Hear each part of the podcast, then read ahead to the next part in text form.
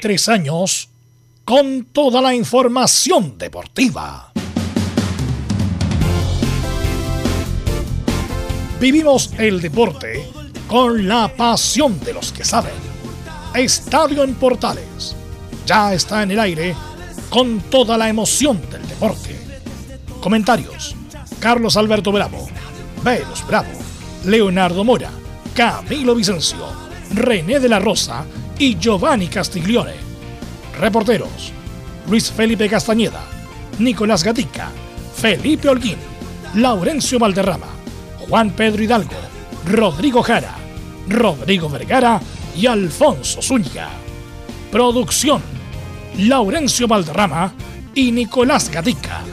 Edición: Leonardo Mora. Dirección: Carlos Alberto Bravo. Estadio en Portales es una presentación de Ahumada Comercial y Compañía Limitada. Expertos en termolaminados decorativos de alta presión.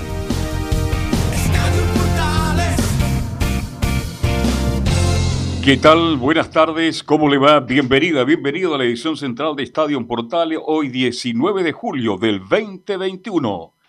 En de lucido empate empataron Colo Colo y la Católica. La U y Melipilla. Y hoy día avanza la fecha cuando se enfrenten Audas Huachipato, Everton, Newlands. Vamos de inmediato con ronda de saludos en Estadio Portales. Don Luis Felipe Castañeda, ¿cómo le va? Muy, pero muy buenas tardes. Muy buenas tardes, Carlos Alberto. Un saludo a toda la gente que nos escucha en Estadio Portales. Católica en un deslucido clásico empató 0 a 0 en San Carlos de Apoquindo frente a Colo Colo y ya tiene que pensar en Palmeiras el día miércoles que se jugará la vida en Sao Paulo para meterse en cuartos de final de la Copa Libertadores. Perfecto, muchas gracias. Y le informe de Colo Colo, como siempre, a cargo de Nicolás Gatica. ¿Cómo estás? Hola, hola, ¿qué tal?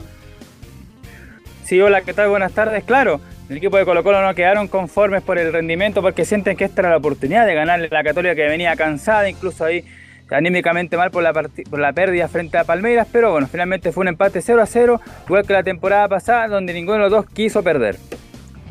Hace poco rato preguntó para toda la televisión chilena Felipe Holguín, ¿cómo enfrenta la U a Melipilla? Felipe Holguín, muy pero muy buenas tardes.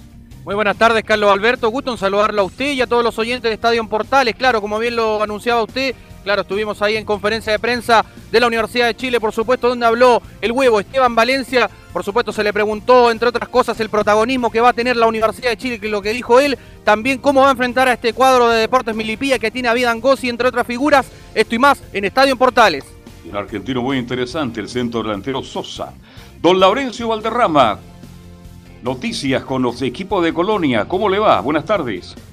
Muy buenas tardes para usted, don Carlos Alberto, y para todos quienes nos escuchan en Estadio Portales, edición central. En esta ocasión tenemos la previa del partido del Audax italiano ante Huachipato. El Audax, si gana hoy, queda como único líder del campeonato. Y tendremos, por supuesto, la palabra de su técnico, Pablo Vitamina Sánchez. Estimas en Estadio Portales.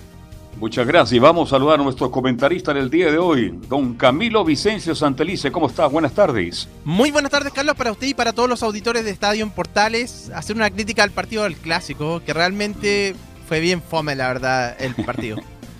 sí, estoy de acuerdo con usted. Fue muy fome el Clásico entre la Católica y Colo Colo. Sí, estoy deduciendo porque tengo el, dispositivo en otro lado, entonces no puedo ver los mensajes de Leomora, pero me imagino que está don René de la Rosa. René de la Rosa, buenas tardes. René. Buenas tardes a todos el equipo y a todos los oyentes de Portales. Bueno, vamos a preguntarle a René justamente del arbitraje del partido de la Católica con Colo Colo, si hubo alguna polémica, cómo, se manejó y todo lo demás. Eh, bueno, tenemos no solamente eso, empieza los Juegos Olímpicos, que no es menor, ¿eh? no es menor los Juegos Olímpicos, vamos a comentar también de eso. Público. Eh, así que viene, viene la, la segunda ronda de los octavos de final de la Copa Libertadores, así que vamos a tener, por supuesto, mucho deporte la semana y mañana también cubrimos el partido entre la U y Melipilla. Por lo mismo, sin, sin más dilaciones, vamos con los titulares que lee Nicolás Gatín. Sí, exactamente. Comenzamos, por supuesto, con noticias del fútbol chileno. Bueno, se un resultado importante como los triunfos de Calera y Antofagasta. Calera venció a Curicó y lo deja en el penúltimo lugar, mientras que el cuadro cementero es líder a la espera de lo que haga Audax Italiano. Por su parte, Antofagasta se suma a la parte de arriba y un de más a Wander que no levanta cabeza ni con nuevo técnico. De hecho, la campaña elenco porteño tiene la peor de un equipo en las primeras 10 fechas junto a Santiago Nacional 1942 con solo un punto en 10 fechas. En esta jornada, además del duelo entre Audax y Huachipato, las 20.30, Everton recibirá a Ñublense en Viña del Mar. En la primera B, Coquimbo y Puerto Montt son los líderes con 19 puntos, mientras que Salud es colista con 3. Bueno, Fernández Vial tiene 0 puntos, pero recién jugó su primer partido de la temporada en la categoría. Nos vamos a los chinos por el mundo, donde a la espera de las ligas europeas en Brasil y Argentina hubo presencia de jugadores nacionales. En Argentina, ya por la primera fecha, Racing con Ares y Mena a los 90 minutos igualaron sin goles ante Vélez. Por su parte, en River, que cayó ante Colón y Santa Fe, que igualó ante Boca, no contaron con Pablo Díaz, que fue banca, y Peñalillo, que no fue citado. Ahora nos vamos a Brasil, donde Corinthians, que contó con Ángelo Arauz desde los últimos minutos, cayó 2-1 ante el Mineiro. En la visita, Eduardo Vargas nos jugó por haber dado positivo otra vez de COVID-19 y se perderá la revancha de Copa Libertadores ante Boca. Mientras Carlos Palacios jugó del minuto 46 en la victoria del Inter de Porto Alegre 1-0 ante Juventude. Siguiendo en Brasil, el Guaso Lila fue titular 80 minutos y dio una asistencia en el triunfo 5-0 de Flamengo sobre el Bahía. Ahora vamos al tenis donde, bueno, Cristian Garín bajó un punto, lamentablemente un puesto y Nicolás Jarry dio un gran salto en el ranking de la ATP. Y además, bueno, Nicolás Jarry ya jugó en la primera ronda del, del abierto de Tampere, claro, el Challenger, y venció al checo Jonas Foretes y avanzó a los octavos de final. Y Cristian Garín también va a debutar en un torneo ATP, va a enfrentar también a un jugador ahí del equipo, claro, al jugador Mark Polmas en el abierto de Gastad en Suiza. Y más en Estadio en Portales. Ok, gracias Nicolás. Eh, bueno, antes de ir con el arbitraje del clásico Católica Colo Colo René, eh, hubo una crónica muy buena de Teis Sport en la página web respecto de lo que pasó con Deichler y todo el grupo del VAR y también Gamboa. Entonces mi pregunta es que fue, la Comebol estaba muy enojada con la, lo que pasó con estos arbitrajes, sobre todo el VAR. Cuando hay una, un, error tan grosero como pasó con Deichler en el partido de Cerro Porteño, también le cortan un poco en la remuneración? ¿Hay una sanción económica o eso no tiene nada que ver, René? Bueno, Melus, eh, ante estos errores, bueno, eh, efectivamente, como bien lo mencionas tú, eh, son errores garrafales, los cuales con toda la tecnología para eso, bueno, todo eso se ha formado, el barco y ha invertido gran cantidad de dinero con la finalidad que se cumpla con la regla 1 y que sea la justicia siempre como no se ha cumplido lamentablemente, claro, a ellos los castigan, ¿cómo lo castigan? Lo castigan en el sentido que no hay más designaciones y ellos ganan en base. Bueno, eh, eh, Gamboa en este caso eh, es contratado de forma oficial eh, como profesional de la NFT, igual recibe su remuneración mensual, es cierto, un porcentaje obvio, pero de parte internacional no gana con los partidos que va saliendo. Y César Beisler, que va a estar en la misma situación, pero como ahora no es FIFA fútbol 11, solamente FIFA eh, VAR, eh, no lo designen más, o capaz que pierda el parche de FIFA eh, VAR. Y ahí eso directamente ya no hay más viaje, no hay más viático, no hay más eh, remuneración. Sí, lo más probable es que pase eso. Con, está muy enojado con Deisler, justamente porque él fue el que manejó la situación del VAR lamentablemente eh, sancionó que había offside y había un, jugador que estaba prácticamente un metro y medio habilitado. Bueno, René, respecto al partido de Católica Colo Colo, ¿qué te pareció en, general el arbitraje de Cabero, José Cabero? Mira, pero voy a destacar el arbitraje de Cabero, a pesar de que algunos, eh, bueno, los clásicos son clásicos, como siempre lo mencionamos, no es que sean otras reglas, sino que hay que, hay que manejar unas cosas eh, o conducir algunas cosas mejor de una manera que otra que cualquier partido normal. Eh, para no ser FIFA Cabero y para tener eh, toda la posibilidad que este año pueda ser designado para ser FIFA. Eh, yo no encontré que anduvo bien, eh, se manejó bien. En algunas jugadas sí, efectivamente no, no fue ayudado por el VAR, pero yo creo que se manejó bien, trató de controlar a algunos jugadores, los cuales se están saltando un poco, pero yo creo que el arbitraje Cabero fue un arbitraje prudente, pero un partido muy relativamente pobre. Camilo, ¿no hubo polémicas groseras en este partido, Camilo, o tú resaltas alguna? No, sabes que ninguna. De hecho, antes del partido planteamos que era el primer eh, primer clásico que arbitraba José Cabero. No había estado, bueno, ni, ni Colo Colo Católica, ni ningún compromiso de estas características. Así que no, no hubo una jugada polémica, ninguna. Es que no llegaron, no llegó No, Católica. eh, no. Y destacar Perdón. también, recordemos que antes los clásicos todos eran arbitrados por árbitros FIFA y en este caso fue la excepción y Jorge Osorio se lo está jugando designando a los futuros FIFA en partidos tan importantes, aunque sea sin público o con, muy poco aforo.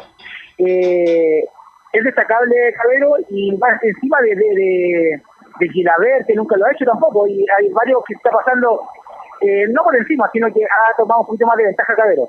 Ahora, independiente del, del arbitraje de- de- del otro día, del sábado, que fue bueno, tú le ves pasta, no hablemos de pasta, porque si no, bueno, eh, Futuro como árbitro FIFA. le ves futuro, le, le ves futuro proyección a Cabero, ¿no? Eh, la verdad sí, eh, un hombre joven, debe tener menos de 40 años, debe tener unos 37 años. Está justo en la edad para desarrollarse, recordemos que ahora se extendió un poco más la edad para el arbitraje, que puede ser hasta los 50 si cumple con todas las normas y la, las pruebas físicas, así que yo lo destaco, Él, eh, lo conozco desde cuando, bueno, era de cadete, y a, de a poquitito ha ido sumando, sumando, ha ido de menos a más, y yo creo que sí, pero mucho futuro de aquí a fin de año, capaz que sea nominado a FIFA. ¿Le tiene más fe que a Lara, René?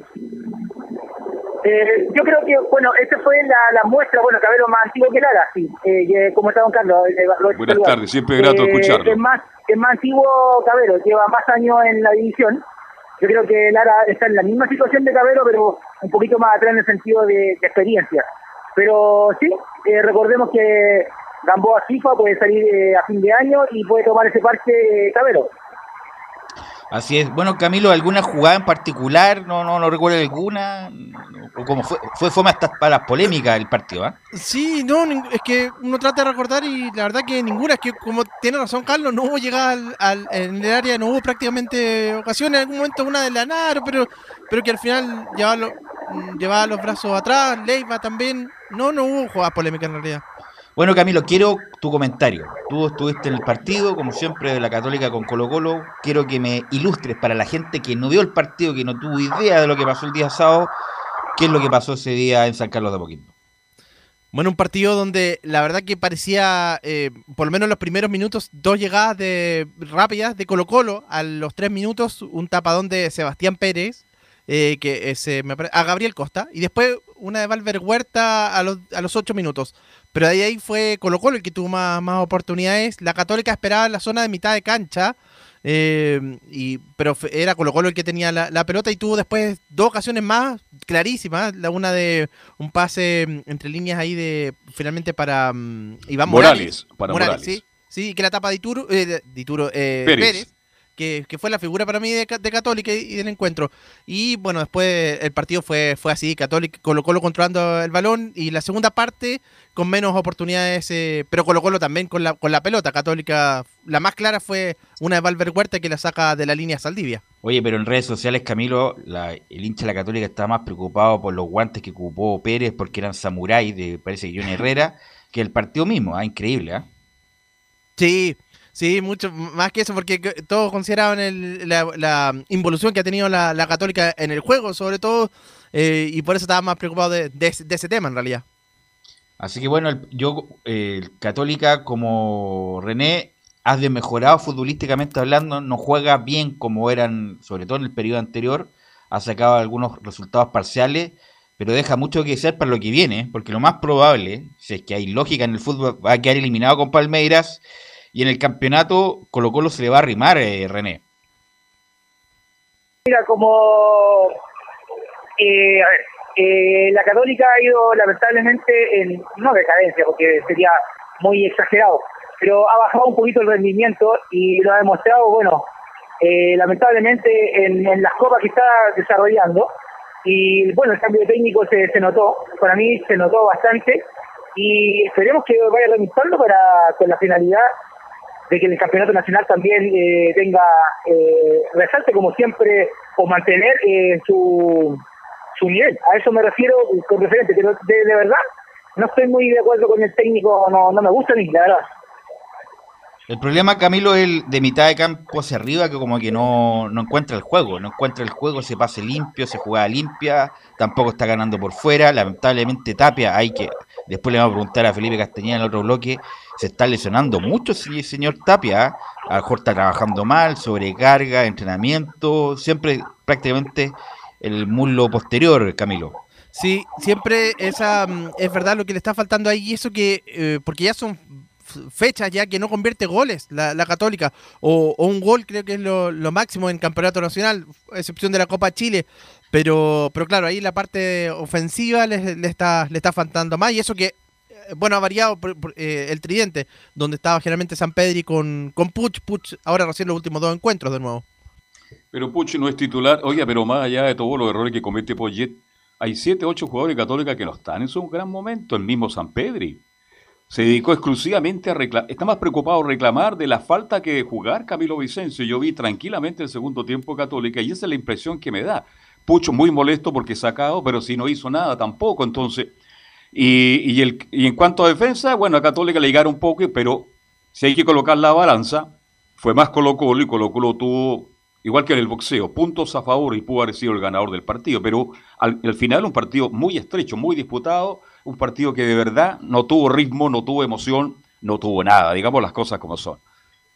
Sí, como se indica en la crónica, eh, René, independiente del rival, Católica, Colo Colo, bueno, algunos discuten si es clásico o no todavía, Colo Colo, la U, la U Católica, bueno, llevamos como 5 o 6 clásicos de, eso, de ese estilo, con muy malos partidos y con un solo gol. Eh, parece que tiene mucho miedo a perder René de en este tipo de partidos. Sí, eh, bueno, eh, como vuelvo a repetir, los clásicos son clásicos, eh, se ha ido bajando un poquito, yo creo que el tono del clásico debido a que el público es muy importante para cada, cada clásico, lo demuestran siempre sus banderas, en su, eh, en su la hinchada, como lo demuestra que ahora ha ayudado bastante a bajar el nivel, yo creo, y como bien dices tú, le da mucho miedo de volver en estos partidos tan importantes que para ellos no es un partido cualquiera, es eh, algo, es un partido especial y bueno, para todos para la y para el fútbol. Así es. Em, y respecto a Colo Colo, me quedó la sensación que Solari entró muy tarde. Eh, Solari hizo como algo distinto, zancada larga, dribbling, y puede haber entrado antes eh, Solari. Por lo menos el, momento que le vi lo vi bien. Así que bueno, un partido discreto de Católica Colo Colo, que queda, eh, queda en la tabla católica, Camilo. Queda en la cuarta ubicación, está con 18, con 19 puntos queda la Católica. Sí. sí como, pero como nunca antes a Católica, y no me había pasado ni con Peñat, ni, bueno, ni con Mario Sala, bueno, Mario Sala la última época fue bueno, mala, por eso se fue, pero en algún momento, bueno, fue campeón. ni con Beñat, ni con Quintero, ni con Holland, que como que la veo vulnerable la Católica, cosa que no me pasaba. Yo bueno, los tres campeonatos anteriores no, había que ser mago para decir, no, Católica va a salir campeón, va a salir campeón, no va a tener problemas. Esa sensación no me queda tan claro ahora, Camilo, me queda como que Católica está vulnerable. Sí, eh, absolutamente. Y sabes que uno piensa y lo comparaba con el plantel de Beñat, igual ahí no tenía figuras como por ejemplo en ese momento Puch, San Pedro y no tenía goleadores. Era un equipo bastante más. Eh, el único desequilibrante en ese momento era Buenanote. Entonces, igual, pero sí, se ve como más permeable ahora la, la Católica en esta última fecha, sobre todo. ¿Cuántos cambios hizo Católica en relación a Palmeira para enfrentar a Colo Colo? Bueno, hizo en, el, en la zona de la defensa, entró hasta Buruaga por Lanaro. Sí. Después también en el mediocampo, no, el mediocampo estuvo, estuvo bien. En la delantera salió Gonzalo Tapia e ingresó, mm, eh, ingresó José Pedro Fuensalía desde el primer minuto. Fueron dos o tres como máximo. ¿Está Silva para ser titular en Católica, Camilo? Yo creo que sí. Silva está para ser titular. Eh, de hecho, ya fue en el momento. Pero sí, para mí está para, para ser titular. Así que el gato. Bueno, así que bueno, así lo vamos a analizar después los bloques de, mm, de Colo Colo y la Católica, justamente con profundidad respecto del detalle de este partido. René, eh, ¿va a haber participación chilena en los Juegos Olímpicos de arbitraje o esta vez no hay, René?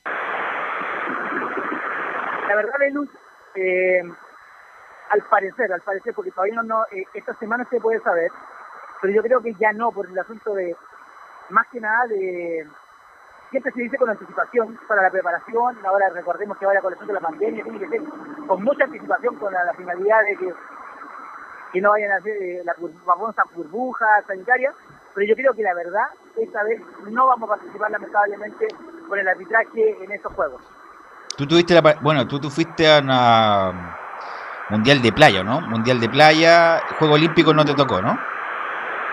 Sí, yo fui, felizmente tuve la oportunidad de ir a los Juegos a los juegos eh, a través de fútbol playa, eh, una muy bonita experiencia. ¿En dónde te tocó, perdón, René? ¿Cómo? ¿En qué ciudad? Estuve en Uruguay, estuve en Uruguay y estuve en Vargas, en, Venezuela. Ya. Y es totalmente diferente a una nominación eh, FIFA debido a que como es eh, a nivel olímpico, eh, es otra organización, lo que sí somos invitados los eh, árbitros FIFA y es como toda una delegación, es como una delegación deportiva, pero en asuntos de arbitraje y estamos con todos los deportistas en una ciudad, ¿no? Eh, eh, es una experiencia totalmente recomendable para todos, por eso siempre yo mencionaba, el fútbol 11 no es todo, hay otras disciplinas como futsal, como el fútbol playa, no es lo mismo, pero es una muy bonita experiencia y uno aprende muchas cosas. ¿Por qué le pregunto, Camilo, usted que está siempre en el polideportivo, por ejemplo, en Argentina, Teis Sport va a transmitir las 24 horas. Este canal olímpico que hay en Chile, ADO, ¿va a transmitir los, los Juegos Olímpicos 24 horas? Porque TVN va a transmitir en las tardes, en las tardes y el fútbol femenino como plato principal. Eh, ADO, este canal olímpico va a transmitir el juego olímpico. Yo la verdad no, no desconozco. Camilo. Sí, no había mucha información, aparte no están. Ah, capaz que Leo Mora sepa, bueno, por interno nos puede informar. No, déjelo ahí no, porque ahí está tenemos la señal. Pero mm, no, yo no puedo tener mi celular a mano porque estamos con la señal, tengo la señal en el cerro a Leo Mora, acá. Eh, solo te viene. Solo, te viene, perfecto. y el canal se llama CDO por si acaso. Ah. CDO, eso, eso. Pero qué triste, porque uno antes veía todas, justamente los Juegos Olímpicos veía todas las especialidades que uno no veía durante el año las pesas, la gimnasia, eh, qué sé yo, volei playa. Lamentablemente no vamos a tener la posibilidad de verlo 24, van a ser compactos. ¿Cómo no recordar a Jorge Evia cada vez que se equivocaba con el nombre de los deportistas, qué sé yo? Pero era un show. Bueno, y qué decir en la época de los 80, ver a los, el atletismo espectacular, Así que. Mm, pero, ¿cómo no hacer un esfuerzo de Televisión Nacional transmitir el atletismo que es tan importante? Pero es que, bueno, estamos, a, acuérdense que estamos con horario cambiado. Sí. Entonces. Claro, ahí es más difícil. No, un canal de cable, por eso decía un canal de cable como Teis Sport, insisto. No, lo más probable no, lo van a cortar para Chile, pero están 24 horas con los Juegos Olímpicos. Eh, y le pregunto a René también, que es polideportivo, que recorre, sube las montañas. ¿Qué, te gustaría ver? O más bien, ¿qué deportista te gustaría ver, René? La verdad, a mí, más que nada, eh, hoy día tuve la, experiencia de, bueno, ver el pequeño reportaje de, este, de, muchacho que eh, tiro el arco. Es muy joven. Eh, yo creo que a él quiero ver, porque siempre nosotros vemos que siempre la gente, en general, se centraliza, por ejemplo, en González, en todo lo que vamos a destacar, pero estos deportes no tan masivos, que son tan importantes, eh, yo creo que a eso voy a destacar, creo que eh, jóvenes, con los jóvenes, como, como lo profesional que está haciendo desde ya a tan corta edad en el nacimiento de la ciudad. Camilo, ¿qué deportista te gustaría ver eh, en estos chilenos, en, en, este, en estos Juegos Olímpicos? Sí, a mí me gustaría ver el levantamiento de pesas. Por ahí creo que va Arley Méndez. Ahí, puede ser, ¿ah? Ahí hay posibilidad de alguna ahí puede ser, ¿eh? Por ahí, o también en las, en las canoístas, eh, a las hermanas Abraham, por ahí también puede, también puede, hay una esperanza. Sí, porque hay varios que vienen como a cerrar simbólicamente su carrera, como es Crystal Kovrich, que lo más probable es que llegue a una final, pero medalla difícil. Difícil. Tomás González, viene ya en la última etapa de su carrera a cerrar su etapa. Pero como dice Camilo, Arl eh, Méndez, ojalá sin un porro, porque obviamente lo, van a sancionar, eh, lamentablemente Garín, justamente con la cantidad de tenistas que se bajaron, era la oportunidad de Garín estar ahí metido, y bueno, bueno, ya sabemos lo que pasó con Garín. Eh, bueno, y el fútbol femenino, obviamente, el fútbol femenino que vamos a estar muy atentos con lo que pasa. No creo que tengan la chance de ganar medallas, pero por lo menos ojalá de pasar la ronda en el grupo, que sería muy bueno. Velus, y la que también va a cerrar su participación es Bárbara Riveros en el triatlón también. Bárbara Rivero, sí. así es. Oye, ¿la Crobeto ninguna posibilidad? Francisca Crobeto, eso también puede ser porque eso depende del día, como, como, como amanezca, si tomó desayuno, si está livianita, si está bien. Yo tengo un primo que se dedica a ese deporte y me dice lo mismo, así que puede ser. Eh, ¿Cómo le va al primo? ¿Le va bien en las competencias? Si deja el trago, obviamente le puede, ir muy bien, pero como no lo va a dejar, no le va a ir bien. Eh, Quiero hacer una pregunta. El tiro con arco, como dice también René, ¿ah? me imagino que Soto va o no. Eh, Sotito, Soto, bueno, ahí no. El de Arica, ¿no? Así que, claro, el de, claro, Iquique, entonces, Iquique me mm. parece que era. Así que, bueno, vamos a estar muy atentos, obviamente, en estas dos semanas de, de de Juego Olímpico. René, y eh, deportista internacional, ¿a quién te gustaría ver eh, eh, consolidarse, aclamarse, René? y muy bien se dice Camilo. En el teatro siempre, en estos juegos siempre destacan siempre muy joven, con mucha, y a veces siempre con mucha experiencia. En esta ocasión, en varios países, por ejemplo, eh, hay un brasileño que es muy joven, que tiene aproximadamente como en la triatlón debe llevar unos, unos cinco años, pero ya está en el top de todo. Eh, eh, no recuerdo el nombre, pero sé que es, uno de los deportistas más jóvenes que va a estos juegos. Eh, por ese lado, también en la misma disciplina, en el triatlón, va muy experimentado también un alemán, el cual también quiero destacar porque dicen entre más, más edad más resistencia, así que vamos a ver si destaca eh, también el triatlón con experiencia con, con jóvenes tan, tan eh, con poca experiencia, pero la experiencia vamos a ver qué, está primero, o la experiencia o la parte física. Eso, es lo que quiero, quiero ver y eso es lo que espero ver eh, al menos como en el canal oficial. Sí, pues hay que recordar que René también hizo triatlón, ¿ah? Pues. especialista en triatlón no termina una prueba, pero es triatleta. ¿ah? Participa. buen participa. No, broma, broma. Le gusta competir. René compite muy bien y es un, un deportista muy competitivo, incluso con récord, récord, récord semiprofesionales. Eh, no, pues va, a estar el tenis, que Djokovic ya anunció que va, va a estar el básquetbol. Federer tampoco van a Ir, van a ir los de la NBA de Estados Unidos, así que espectacular ver siempre el básquetbol, el atletismo, el atletismo, el atletismo espectacular, la natación, la gimnasia, Así que bueno, por eso preguntaba quién transmitía para ver, para tratar de ver en directo ese tipo de cosas. Lamentablemente no va a ser así. Bueno, René. Le quiero hacer una pregunta, la última. Eh, nada que ver con los Juegos Olímpicos. Mire, lo de Carlos Chandía, hemos sabido, nos dice que está complicado. ¿Usted tiene, ha tenido acceso a alguna información más cercana a René de la Rosa, el estado de salud del ex árbitro FIFA, Carlos Chandía? Sí, don Carlos, a través de forma, no eh, oficialmente, pero Sé que lo están tratando acá en Santiago eh, a través de vía aérea. Esto fue el día sábado. Él ya está en Santiago. Él está en Santiago por el asunto de la gravedad de sus lesiones, pero está estable dentro de su gravedad. Es un informe en el cual siempre hay eh, una, la comunicación eh, a través de WhatsApp y es la oficial. Eh, así que él ya está en Santiago. Oficialmente no se ha sabido nada, pero eh, me refiero a la de prensa, pero más allá por de la familia. Así que está, la verdad no está bien, no está bien, pero está estable. Ahora ya lo sacaron del coma inducido. Así que felizmente está en su recuperación y tengo toda la fe que se recupere porque siempre fue una, persona muy deportista también. Ahora eh, realidad le juega el, tema de, de la gravedad de sus lesiones, pero con mucha fe hacia él y mucha fe también a su familia. Sí, en la semana leímos el detalle del accidente, la verdad era, era para perder la, vida en el, instante. ¿ah? impresionante, impresionante. Así que desde acá nuevamente, desde nuestra tribuna, los mejores deseos para Carlos Chandía, que se recupere, ojalá quede bien, y a su familia también que está sufriendo también. Así que un gran saludo para Carlos Chandía. Gracias René, muy amable como siempre, nos escuchamos el próximo miércoles. Que muy bien, saludos a todo el equipo y a todos los oyentes. Buenas tardes. Gracias, René. Vamos a ir a la pausa, Leonardo Mora, y volvemos con el detalle en los informes de Luis Felipe Castañeda con la Católica, Nicolás Gatica con Colo Colo.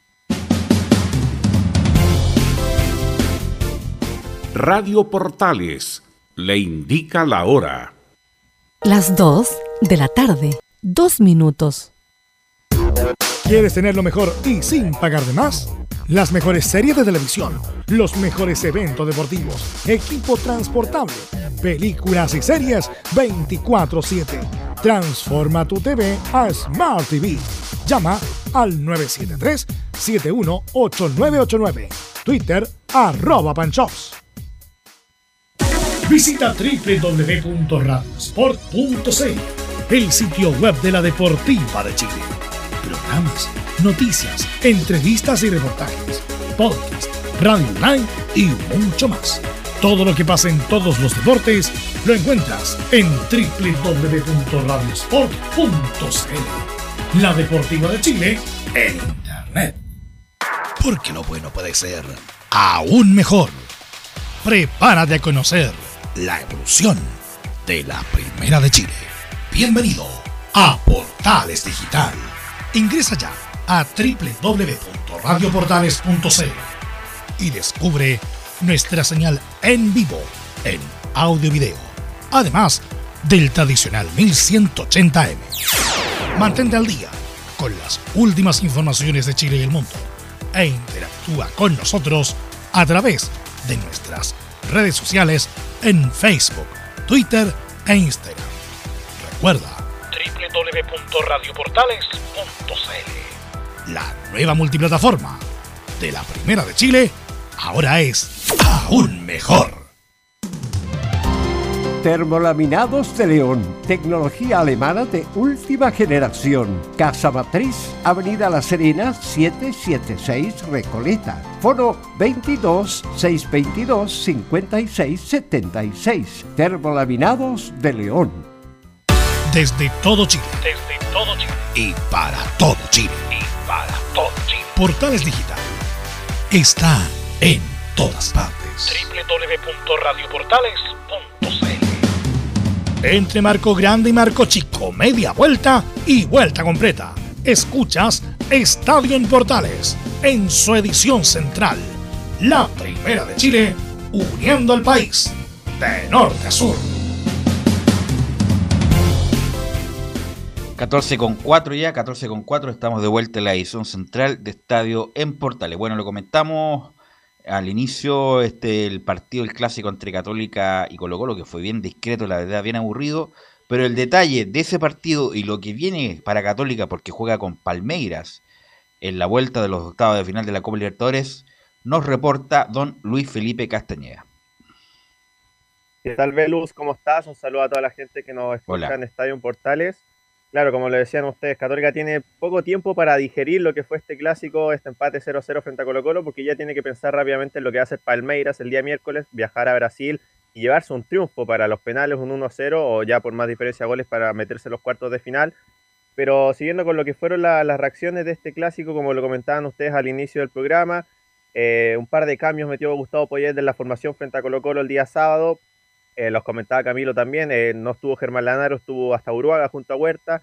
Prendió la banda izquierda, que Alfonso Parot se quedó en la banca y el que jugó a perfil cambiado fue Catuto Rebolledo. Recordarán ustedes que jugó en esa posición bastantes veces con Ariel Holland el año pasado, también en partidos de Copa Libertadores. Apareció Puch también, se quedó en la banca Gonzalo Tapia. Y uno de los que sorprendió que no estuvo ni en el parte médico, o sea, no es baja por lesión, pero que no estuvo citado y no estuvo ni siquiera sentado en la banca, fue el caso de Diego Bonanote también, que no, no estuvo presente y veremos cuáles serán las razones también de Gustavo Poyet para haberlo dejado fuera de la situación, de la citación mendigo, pero fue un, empate donde Católica se...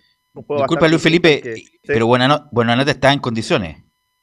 Sí, porque eh, desde Católica mandan una hora antes también el parte médico de las lesiones y no estaba incluido Diego Buenanote, así que decisión técnica nada más. Oye, pero quién, bueno, lo hemos hablado tantas veces lo de Buenanote, tantas veces Buenanote, no sé para qué renovó, si iba a seguir en la misma condición de estar cortado, ni siquiera ser eh, Camilo, ni siquiera hacer opción de cambio, y eso que hay cinco cambios, Camilo, o sea, ya es como cuando uno, por ejemplo, uno cuando estaba cortado, cortado, cortado, a quien no le pasó, es, por ejemplo, hacían fútbol los jueves, por ni siquiera estaba en los dos equipos, estaba en la banca de los dos equipos, o sea, más cortado que buena note, como dicen por ahí, Camilo. Es que además ahí se da cuenta porque él quería darle descanso, quería algunos jugadores, por ejemplo, si eh, en vez de haber llevado a Felipe Gutiérrez, lo podría haber puesto a él también. Entonces ahí creo que no estuvo bien tampoco desde los jugadores que llevó a la banca. O sea, pero insisto, está bien, pero imagínate, con cinco cambios y no estar siquiera en la nómina, en la situación, ya eso es un indicativo inequívoco, eh, Luis Felipe. Sí, fue una de las cosas que llamó la atención, porque, porque por lo menos venía haciendo opción en las bancas, había jugado, jugado de titular buena noche en los partidos de Copa Chile, pero ahora contra Colo Colo no, no fue ni siquiera citado. De esta Católica que lo decíamos no lo pasa bien, son seis partidos que lleva sin ganar la Católica, si contamos lo, el último triunfo fue frente a Santiago Wanderers, eh, el último partido del torneo nacional antes de la Copa América, después fue doble empate con Iquique, que obviamente después lo ganaron en definición a penales, eh, empate con Everton en Viña, derrota después en San Carlos de Apoquindo, la derrota con Palmeiras el día miércoles y ahora también este empate contra Colo Colo de una católica que le está costando crear situaciones de gol, que le está costando llegar precisamente al gol también y que defensivamente no, a pesar de que ahora fue empate 0-0, tampoco se ha visto muy bien y que tampoco ha hecho valer eh, el tema de la localidad, muchachos. Muchas veces que Católica se hacía fuerte en San Carlos de Apoquindo, ahora mucho tiempo que, que no ha podido ganar tampoco en San Carlos, incluyendo Copa Chile, Copa Libertadores y ahora este clásico frente a Colo Colo. No se crea oportunidad en Católica, no genera ninguna situación contra Colo Colo, una serie, un centro, una serie de rebotes por ahí, un remate de huerta, pero nada más. ¿Qué pasa en el sobre todo, Sobre todo que Católica hizo un correctísimo partido con Palmeiras. Correctísimo partido, yo, yo, yo, creo que lo mejor desde que llegó Poyet. Y uno pensaba que, bueno, iba a tener continuidad ese rendimiento para jugar con Colo Colo, que es un rival tradicional de, de Católica y la verdad no, no fue así. Entonces, ojalá que le alcance Luis Felipe este, no sé, esta motivación especial que tiene la Católica para jugar la Copa. ¿Por qué no para dar vuelta a la llave, que está muy difícil, la verdad? Pero bueno, tiene que, tiene que ir, a, ir con las botas puestas eh, a, Sao Paulo, Luis Felipe. Sí, eh, antes de pasarnos 100% lleno a lo de Copa Libertadores, escuchemos las reacciones que dejó el clásico. Escuchemos la primera de Gustavo Poyet, que hizo un balance de lo que fue este partido, este 0 a 0 en San Carlos frente a Colo Colo. Bueno, mira, eh, las sensaciones, eh, por un lado, hay un, trabajo de equipo interesante, bastante bueno de tratar de que Colo Colo no nos creara una cantidad importante de chances que venía creando en los partidos que, que estaban jugando los últimos 5 o 6, venían en gran forma, creando muchas ocasiones de gol, haciendo muchos goles. Por ese lado, creo que estuvimos bastante bien. Tuvieron una chance clara al primer tiempo que hizo una muy buena tajada Seba Pérez. Por el otro lado, en el tema de jugar, fue un clásico. Durante momentos fue el típico clásico de, de mediocampo, de difícil de jugar. Eh, nos costó un poquito más de lo que yo esperaba. Ahí la declaración de Gustavo Boet, conforme por que no se generó tanto Colo Colo quizás y que mantuvo el arco en cero, pero sí que le faltó la otra parte. Lo más importante también que era generar en ofensiva, considerando además que Católica era local y que tenía que seguir manteniendo la, manteniéndose en la parte alta de la tabla. Otra de las, de las cosas que se le cuestionó a Poyen en el partido frente a Colo Colo fue que quizás fue un poco más defensivo en relación a lo que había mostrado frente a Palmeiras. Escuchemos la segunda de Gustavo Poyet, quien dice que la idea nuestra no era ser defensivos. Bueno, la, la idea nuestra no era para nada defensiva, eso te lo puedo asegurar. Eh, Teníamos tres jugadores arriba que, que son de llegar al área, Puch, eh, San Pedro y, Valencia. Eh, sabíamos que iba a ser un, encuentro disputado por ser un clásico, entonces necesitábamos mucha pierna en el medio. Como te digo, creo que el tema de físico y de, y de estar presente, como acabas de decir, defender y defender todos y estar juntos, estuvo bien. Nos falta un poquito del otro lado. Pero también, Luis Felipe, hay otra declaración también ahí donde ahí se ve que no, no estaba tan al tanto el Real porque esperaba, él dice, no esperaba a Pizarro y, esperaba a Pablo Solari en delantera. Pero Pablo Solari, ¿cuántos partidos ha jugado titular? Son pocos los que en, Colo Colo generalmente era mm, volados el que ingresaba en esa posición. Claro, de hecho es lo, que le preguntábamos también por, el tema de jugar un poco más a la ah. contra y de qué esperaba el rival. Y él asegura, como, como dice bien Camilo, que esperaban, esperaban que jugara un extremo como Volados o como Solari y que los sorprendió un poco también lo que planteó Colo Colo. Yo estaba diciendo de que a Católica le pasó la cuenta, le pasó la cuenta esto de, del partido del miércoles. No es un el partido del miércoles fue duro para Católica y respondió a las expectativas. Y físicamente yo a Católica Camilo, el segundo tiempo la vi muy, pero muy cansada, muy mal. Sí, sobre todo ya en los últimos, en los últimos minutos, pero ahí se equivocó justamente Carlos también por, con los cambios, porque hizo ingresar a Gonzalo Tapia, y que justamente lo comentaba, lo decía Belu ya, tuvo dos meses sin jugar. Reapareció el miércoles, jugó y después ahora lo, pone en los últimos minutos y se desgarra de nuevo y tenía otro jugador de esa para ocupar esa misma banda, que es Clemente Montes, que también va por el sector derecho y sin embargo ahí pierde un cambio también. Claro, y termina con 10 al final. Sí, buena, bueno, la de Seba Pérez, buena la tapada que tuvo con Costa, que ahí llegó ahí al área prácticamente, tuvo bien ahí la tapada. Y después uno de Morales. Costa también. Segundo tiempo. No, Morales tuvo mal control, pero bueno el pase de Costa, muy bueno el pase de Costa que lo dejó a Morales, si no hubiera, si hubiera controlado bien, Morales queda mano a mano con, con Pérez y un también uno de, mm, me parece que también de Costa, de izquierda hacia el centro, donde tapa bien para la foto Pérez. Y un tiro libre de Gil también. Un tiro libre de Gil. Eh, y bueno, Católica tuvo esa la de Valver Huerta, que la sapan, la la saca Saldivia. Y así, nada más. Así que pero Pérez, eh, refiriéndome al arquero, estuvo correcto, Luis Felipe.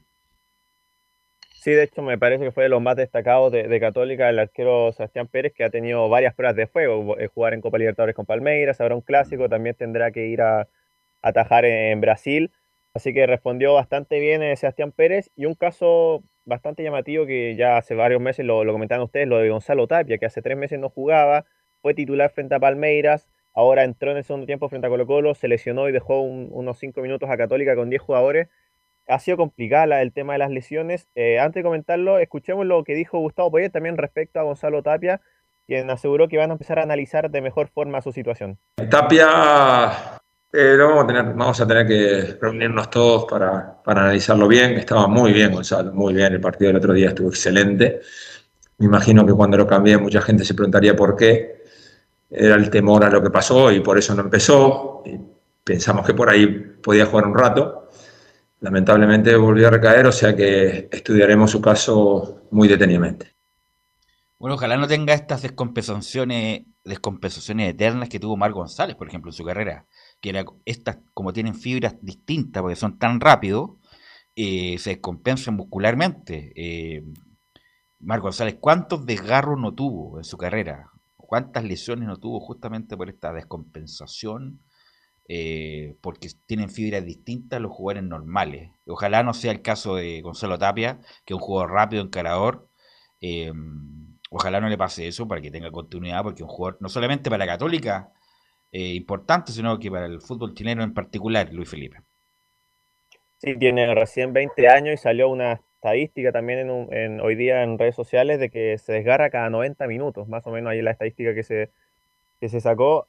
Ha sido bastante complicada su situación. Gustavo Poyet también lo, destaca como un jugador de, con mucha masa muscular, muy potente, muy veloz también, que quizás eso le, pasa la, contra, la, la cuenta porque él mismo se exige bastante, como le pasó en, con Atlético Nacional en Colombia, que picaba en velocidad a cada balón y se terminó desgarrando también.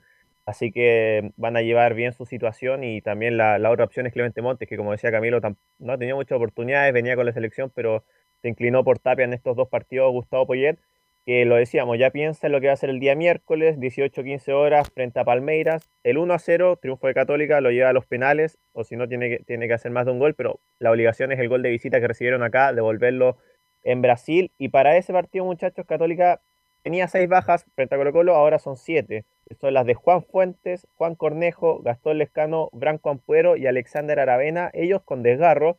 Se le suma lo de Tapia, que ya vamos a ver si nos informan eh, durante la semana qué es específicamente lo que tiene. Y lo de Luciano Agüet, que tenía una sobrecarga muscular, que ya está entrenando con más normalidad y que quizás podría llegar a la citación al menos para el día miércoles. ¿Cuánto viaja Católica?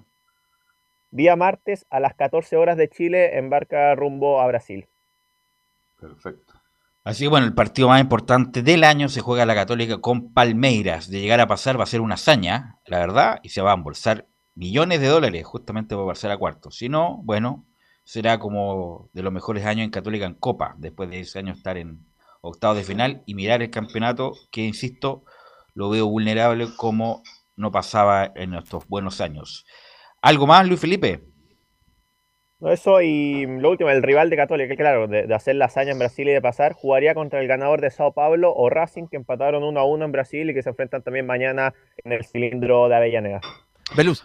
Sí, Camilo. Lo que hace que hay mucho que planteaban el, de los hinchas ya como terminar el contrato de Poyet. Yo veo difícil que sea en este momento, salvo que pierde, bueno, si empieza a perder varios partidos, el de la Copa Libertadores y una seguidilla y se va quedando acá, a lo mejor ahí, pero en esta fecha es difícil. No, no, se va, va, a seguir Católica en club serio. Yo, a ver, Luis Felipe, que tiene buena memoria, Católica, ¿cuándo fue la última vez que desafectó a un técnico por mal rendimiento? A Mario eh, Salas. Claro, Mario Salas el 2017. Falcioni también. Julio César Falcioni, que vino como gran estrella, había estado en Boca. Fue campeón. la indemnización con Falcioni fue, era bastante cara, les costó tomar esa decisión en su momento. Pero Católica no es, no es un equipo que ande desafectando técnicos a cada rato como otros. Como otros que son también importantes. Entonces, tiene que ser una catástrofe para la Católica, que no lo ha sido, eh, desafectar a Poyete Independiente que no le guste cómo juegue. Bueno, Luis Felipe, muy amable. Un abrazo, muchachos. Gracias, Luis Felipe. Vamos a ir al otro lado, al otro equipo, al rival de Católica el otro día, en el sábado en San Carlos de Poquito a Colo Colo, que eh, quedó la sensación que fue un poco más que la Católica, pero que tampoco fue muy audaz para la búsqueda. Fue un poco más que Católica, sí, pero fue bien retraído en cuanto a la audacia Nicolás Gatica. Buenas tardes, sí, exactamente. Eh, quedaron, de hecho, de hecho, quedaron justamente en Colo Colo un poco disconformes por eso, porque sienten que a lo mejor jugaron mejor y que pudieron haber hecho algo más, que le faltó quizá mayor profundidad o mejores decisiones, no sé. De hecho, bueno, lo comentamos durante el partido con Anselmo Roja, los tiros de esquina y los tiros libres, ese, juego que hacían eh, Gabriel Costa con el Colo Gil, que a todos los tenían locos, no sabía quién si aquí iba a tirar el centro, si Costa, si Gil se le iban a tocar, lo hicieron varias veces, tuvo como 7-8 con el Colo Colo y nunca resultó la jugada de Gil y Gabriel Costa. De hecho, el Colo Gil tuvo un tiro libre, un centro que el portero Pérez manoteó, bueno, tuvo esa del mano a mano de, de Costa también el portero Sebastián Pérez, otra que Iván Morales se le adelanta la pelota. En el segundo tiempo César Fuente que tuvo por ahí un cabezazo, un remate de media distancia tras una mala salida de la Católica. Claro, si uno cuenta las ocasiones fueron más que la Católica, pero claro, tampoco fue así como eh, que fue una trompa el equipo de Colo Colo como haber quedado con el triunfo. Nicolás, por eso cuando lo hemos hablado con técnicos y jugadores, lo, importante que es el control. Lo, dice Slatan, Slatan Ibrahimovic, no sé si lo ubican. Eh, todo es en el control, porque al controlar bien la pelota ganas un segundo. En la jugada que fue muy buena, la de Costa, le da el pase rápido, borde interno, le da un botecito a Morales, pero el él hubiera controlado bien, le hubiera puesto bien el pie, el perfil, para controlar, queda mano a mano con, con, Pérez. con Pérez y hace el gol. Por eso en el fútbol es, hay una cuestión tan simple, pero a veces tan difícil, y por eso los europeos han mejorado tanto. Control y pase, control y pase. Y ahí, bueno, ahí lamentablemente Morales no controló bien y desperdició una oportunidad a Nicolás. Ah, fue una de las ocasiones que tuvo ahí el equipo de Colo Colo, un Colo Colo que bueno, tenía la misión, por decirlo de alguna manera, de volver a ganar en San Carlos, la última vez que había sido fue en el 2017, 1-0 con gol de Oscar Opaso, y de hecho hay una estadística que tiene en contra Colo Colo no solamente en San Carlos, sino que frente a la Católica desde el 2018, cuando le ganó en el campeonato la primera rueda, 1-0 con gol de Valdés de penal, Después tiene una derrota 1-0 ese mismo 2018. Luego a pie de 3-2 el 2019. Ahí Quintero estaba en la banca cruzada. Luego, en el 18 de enero, que se jugó el 2020, pero que pertenecía a la Copa Chile 2019, empataron 1 a 1. Ahí Colo Colo pasó gracias a los penales. Después, en el 2020, en el famoso partido de la Bengala Blandi, que ya vamos a hablar del tema de Blandi, que está a punto ya de irse. Ahora sí, que ya es casi definitivo que se va. Pierde 2 a 0 Católica, perdón, Colo Colo ante Católica cuando ahí estaba Holland. Luego empatan 0 a 0 el año pasado en el Campeonato Nacional, la segunda rueda en diciembre. 4 a 2 le gana la UCEN Supercopa y este 0 a 0 de ayer. O sea, han pasado, claro, 7 partidos sin que Colo Colo pueda ganarle a la UCE. Tuvo la oportunidad el día sábado, pero no pudo y por eso está un poco de desconformidad en Colo Colo, pero también eh, sienten que pasaron la prueba, porque claro, habían ganado partidos de Copa Chile y por lo menos, claro, la Católica no, no lo superó. Exacto, fue un gran examen, pasó el examen. ¿Están conforme o disconforme por Nicolás, según lo que dijo? No, disconforme porque sienten que pueden haber hecho algo más, que era la oportunidad ahora de ganarle a esta Católica que venía un poco a los tumbos, venía cansada, pero también eh, conforme por el hecho de haber pasado la prueba, de no haberse visto superado por el equipo cruzado. Entonces son las dos sensaciones que conforme, entonces, ok. Oiga, a propósito de lo de Saldivia, ¿qué, pasó usted que estuvo ahí directo en directo? Cuénteme eh, cuando se le sale el hombro y lo sacan y tiene una reacción bastante propia de un futbolista que se da cuenta que por una situación totalmente normal sale del campo de juego. Claro, porque él cae justamente en una jugada en, el hombro, justamente se le sale, de hecho después lo dice, me parece que Quintero lo dice en la conferencia, no en la conferencia, sino que cuando habla con el canal oficial, dice que justamente eh, tenía la intención eh, Saldivia que de volver, de hecho ya se lo había eh, puesto en su lugar y, estaba con la intención de, seguir porque se había recuperado, pero ya había decidido el técnico sacarlo y poner al peluca, Maxi Falcón. Entonces fue la calentura de ese, como sintió que el de que estaba listo, pero que ya, bueno, se decidió sacarlo y eso fue la rabia que, que mostró el defensor, el número 4 de Colo Colo. Eso habla cómo se está compitiendo Velo en Colo Colo en cuanto a defensa. Hay cuatro defensas que pueden ser titulares, los cuatro. No, pero yo creo que hay ventaja en Saldivia Amor. El, este Peluca, el Peluca sabe que es banca en este momento y Gutiérrez también, a pesar de que es un buen jugador, eh, también sabe que es banca. Así que mm, eh, está claro que Saldivia y Amor son los titulares Nicolás Gatica. Claro, y además Daniel Gutiérrez, que es el cuarta opción en la defensa, ni siquiera estuvo citado en el partido del día sábado. Bueno, pasemos a escuchar ahora sí reacciones, claro, de lo que dejó este partido el día sábado al técnico Gustavo Quintero. En la número uno, dice el técnico, todo el primer tiempo jugamos en campo de Católica intentando buscar.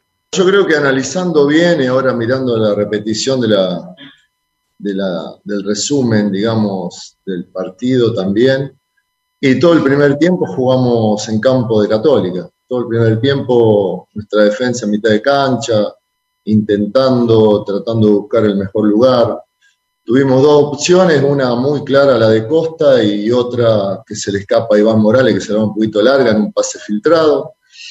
Pero después tuvimos siempre el balón, fuimos protagonistas, eh, el rival el primer tiempo no llegó nunca. Así que en ese sentido sí estoy conforme. Claro, en esa parte lo que decía, la parte defensiva estaba conforme porque no llegó prácticamente a la Católica. Tuvo un par de llegadas, pero no fueron tan, tan profundas. Y la otra parte, claro, eh, que se jugó más en campo de Católica, pero bueno, no, no fue suficiente porque no hubo la calidad para llegar. Disculpa, Nicolás Gatica, de los, bueno, bueno, este era como más o menos el equipo titular que tiene Colo Colo. ¿Falta alguien más que se esté recuperando o que esté en camino a para participar de la oncena titular o este es como el equipo titular más o menos? No, este es más o menos el equipo titular porque el otro que falta es Leo Valencia, pero aunque ha dicho Quinteros que está lesionado, pero un hecho que no va a seguir. Mico Albornoz quizás, pero todavía está en su última etapa de recuperación. Javier Parragués, que incluso dice podría partir a Santiago Wander, ya que no ha jugado el mínimo de 360 minutos. Quién sabe si puede partir al cuadro verde, donde sí fue goleador que esos son los que podrían volver, y Nicolás Blandi, bueno, que ya prácticamente se va y que le están buscando un, delantero, pero no, yo no diría que, le faltaron algunos jugadores, quizá Daniel Gutiérrez, que como dijimos no fue citado en el partido, Brian Soto, que había participado, William Salarcón otro, pero en línea general está, están todos. Bueno, siguiendo entonces con las declaraciones de Quintero, vamos a ver porque ya dijo el técnico que había estado en campo católico, que no le habían llegado, pero ¿qué le faltó al equipo de Colo Colo hoy día? Y en la 4 dice el técnico, nos faltó más tranquilidad. Nos faltó por ahí más tranquilidad, más precisión en tratar de terminar mejor la jugada, encontrar a, los extremos o al delantero para poder convertir. Eh, pero bueno, a veces eh, los rivales se defienden bien y es difícil entrar. Otras veces cuando juegan más de igual a igual, tienen más espacio para aprovechar. Esta vez se defendieron bien y bueno, eh, se dio el empate. Claro, porque los partidos anteriores Colo Colo ciertamente, por ejemplo, el duelo frente a Palestino se vio mucho más abierto cuando gana 3 a 2 en la cisterna, cuando empatan a uno en el Monumental, claro que el equipo de Palestino quizás la propuesta del cuadro del Coto era la más ofensiva, entonces le dejó más espacio, lo mismo que en su momento La Serena cuando jugó con Colo Colo que también le dio espacio, y ahí Colo Colo pudo hacer cuatro goles, pero ciertamente, claro, la Católica no lo hizo, se preocupó más de la defensa que del ataque, por supuesto fue muy difícil para Colo Colo, y eso es lo que tiene que ver ahora el técnico Quintero, cómo vulnerar la defensa. El año pasado quizá era distinto, Colo Colo era más defensivo porque tenía necesidad los puntos más que nada más que el buen juego. Ahora es al revés, pues ahora Colo Colo necesita buscar arriba y cuando se le cierran ahí tiene que buscar la fórmula, fórmula que por cierto no encontró en el partido del día sábado. Y otra más de Quinteros, como ya comentábamos, si pasó la prueba o no, dice el técnico Albo en la número 5, yo ahora veo el equipo más competitivo. Yo ahora veo el equipo mucho más competitivo, donde cualquier cancha que vamos somos protagonistas, tratamos de ir en busca del resultado. Así que siento que vamos a pelear arriba, que vamos a seguir avanzando, ojalá en Copa Chile, ya estamos en finales. Así que tenemos que por ahí tener un poquito más de precisión cuando terminamos la jugada, los últimos metros, llegamos mucho al borde cerca del área rival. Eh, y nos falta a lo mejor un poquito más de precisión, pero bueno, eso se va, se va a ir dando con el correr de los partidos y bueno, durante la competencia. Nicolás, usted que eh, es el reportero que colocó habitualmente, con todos los jugadores disponibles, nombre la, la oncena titular estelar de Colo Colo. Bueno, con los nombres deberá ser eh, la siguiente, Brian Cortés del arco, Jason Rojas como lateral derecho, Saldiva y Amor y Gabriel Suazo lateral izquierdo. Después de la contención, César Fuentes con el Colo Gil, más arriba Gabriel Costa, claro, ahí están, a ver, el Colo Gil y César Fuentes van dos en el medio campo, más eh, eh, Gabriel Costa más ofensivo, y habrían tres arriba, claro, Volados, Morales y Martín Rodríguez, ese deberá ser el equipo más titular de, de Colo Colo. Buen equipo. Buen equipo. Solari, un gran el primer cambio, ¿no? Solari, sí, buen equipo ahí. A lo mejor le falta un. Bueno, Costas ha ido, es el volante creativo que tiene. Sí. Colo Colo, que en su momento era un volante por la derecha, que llegaba al gol, pero a lo mejor le falta un hombre más de técnica fina, ahí como creativo, pero no, buen equipo de Colo Colo, insisto. Colo Colo tiene, pero equipo y plantel de sobra, no para pelear el campeonato, para ser campeón. Así que esa tiene que ser la, exigencia que a mí lo de Colo Colo. Sí, y creo incluso tiene la variación, ahí puede variar también, porque como jugó el fin de semana con, con Vicente Pizarro y con Fuentes y más adelante Gil y Costa por como extremo, ahí también puede ser, también puede, tiene incluso para para variar también, para poner en algún momento irá a jugar Mico Albornoz, pero lo trajeron de Alemania, me viene a jugar algo en un momento. Ser titular Solari, como la mencionamos, eh, Arregada, suplente de Morales, eh, no, si tiene, tiene Colo Colo con qué, Nicolás. Bueno, la última que vamos a escuchar, antes de ya pasar a revisar el tema de Blandi, sobre el rendimiento justamente de Pizarro Jason Rojas, en la número 6 responde el técnico Gustavo Quinteros. La verdad que estoy muy contento con Pizarro y con Rojas. Bueno, Rojas ya viene jugando hace, hace un año prácticamente. Lo viene haciendo muy bien. Y Pizarro, la verdad, cada vez lo hace mejor. Así que estoy contento porque hemos jugado otra vez con, menores, con jugadores juveniles que tienen futuro.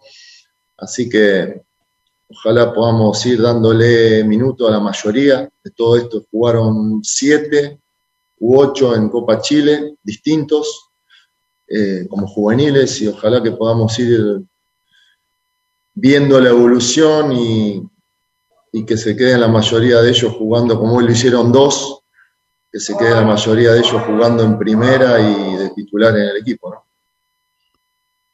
¿Y Parragués lo citan de vez en cuando a Parragués o no?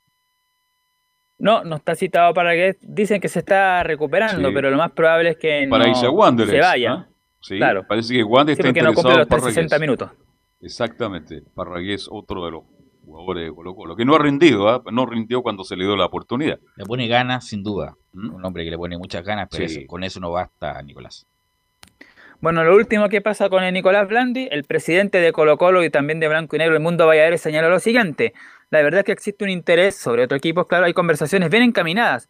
Ese tema avanza, vamos a ver qué ocurre finalmente, pero ambas partes tienen un interés y lo daremos a conocer pronto. Además, sobre un posible delantero que reemplace a, a Blandi, dice, es un tema que tenemos que ver. Lo primero es el desenlace de la situación de Blandi. Vamos a ir evaluando, lo dijo Daniel, y tendrá que analizarlo con el cuerpo técnico. Son decisiones que iremos tomando, pero somos cautos. Pero claro, ahí dice ya eh, Valladares que está muy encaminado la, el acuerdo para que finalmente Nicolás Blandi salga de Colo Colo y quede libre tanto el jugador para negociar con otro equipo como también Colo Colo para buscar un delantero que, claro, lo más seguro es que sea extranjero, un nombre que ya suena, quizás no sea tan competitivo, pero solamente a modo de rumor, porque uno siempre sabe que cuando sea un jugador, se especula con varios nombres, un delantero argentino que tuvo pasos por Cobreloa, que pertenece a Racing, Maximiliano Cuadra, ese aparece como el primer nombre que podría reemplazar a Nico Blandi. Ese está siendo seguido por varios equipos, ¿ah? buen jugador Cuadra, así que cuidado, si llega sería, bueno, lo mismo dijimos de Blandi. De Blandi, capitán, que iba a ser muy bueno con Blandi, Blandi ha sido, diría yo, la peor contratación del último tiempo del fútbol chileno en atención al costo y a lo que rindió. Bueno, Nicolás, muy, muy amable. Nos escuchamos mañana. Ok, nos vemos. Chao. Y vamos a ir a la pausa, Leonardo Mori, y volvemos con que la U puede ir a la ciudad de los peluches. Yo creo que es obviamente otra venta de humo, por eso a la vuelta de la pausa. Radio Portales le indica la hora. Las 2 de la tarde, 32 minutos. Ahora más que nunca, quédate en casa y disfruta de algo rico sin pagar de más. Somos de la casa, una delicia al paladar. Conoce nuestra variedad de waffles, sándwiches, empanadas de horno y mucho más. Contáctanos vía WhatsApp al más 569 5018 3008. Atendemos todas las tarjetas de crédito y red compra. Infórmate más en nuestras redes sociales, en Instagram y Facebook. Recuerda, somos de la casa, una delicia al paladar. Durante esta emergencia sanitaria, realicemos actividades junto a nuestros niños, niñas y adolescentes. Intentemos solucionar los problemas con diálogo y conversando sobre las emociones que surgen estos días. Que ellos confíen en sus padres o adultos cuidadores puede evitar el consumo de alcohol y otras drogas. Si necesitas ayuda, ingresa a senda.gov.cl o llama al 1412. Senda, Ministerio del Interior, Gobierno de Chile. Visita www.radiosport.cl, el sitio web de la Deportiva de Chile. Programas, noticias, entrevistas y reportajes, podcast, radio online y mucho más. Todo lo que pasa en todos los deportes lo encuentras en www.radiosport.cl. La Deportiva de Chile en Internet. Comercial IAC y Compañía Limitada. La mejor calidad mundial en laminados decorativos. Comercial IAC y Compañía Limitada es Vertec en Chile. San Ignacio 1010, Santa Rosa 1779, Avenida Mata 446 y Portugal 501. Comercial IAC y Compañía Limitada es Vertec en Chile. Desde todo Chile. Desde todo Chile. Y para todo Chile todo Chile. Portales Digital está en todas partes. www.radioportales.cl Un acercamiento electrónico a todo lo que pasa en el fútbol. Escuchas Estadio en Portales en su edición central. La primera de Chile, uniendo al país de norte a sur. 14 horas con 34 minutos y le voy a preguntar a Felipe Holguín qué es eso. Bueno, por lo menos que un tipo dependiente del, sector político que representa el, señor Bodanovich me parece un tipo centrado, prudente. Muy joven, ¿eh? 30 porque, años. Porque como lo dije yo, no tiene nada que ver con el sector político, por ejemplo, Katy Barriga siempre lo dijo, lo he dicho, dio vergüenza ajena a su gestión. Vergüenza ajena lo que dice, lo que hace, lo que todo. Así que no tiene nada que ver con la postura política. Uno tiene que ser crítico, incluso lo que uno vota regularmente. Pero lo de Katy Barriga siempre ha sido de da vergüenza ajena eh, su gestión. Y por lo menos el señor Bodanovich, Felipe Holguín, no se cierra a conversar, que eso no indica nada respecto de un posible estadio de la U. Felipe Holguín, ¿cómo estás? Buenas tardes. Muy buenas tardes, Velus. Eh, gusto en saludarte a ti y a todos los oyentes de Estadio en Portales nuevamente. Claro, eh, bien lo hacías tú ahí un análisis previo al respecto de lo que dijo, algunas palabras, habló con algunos medios por ahí.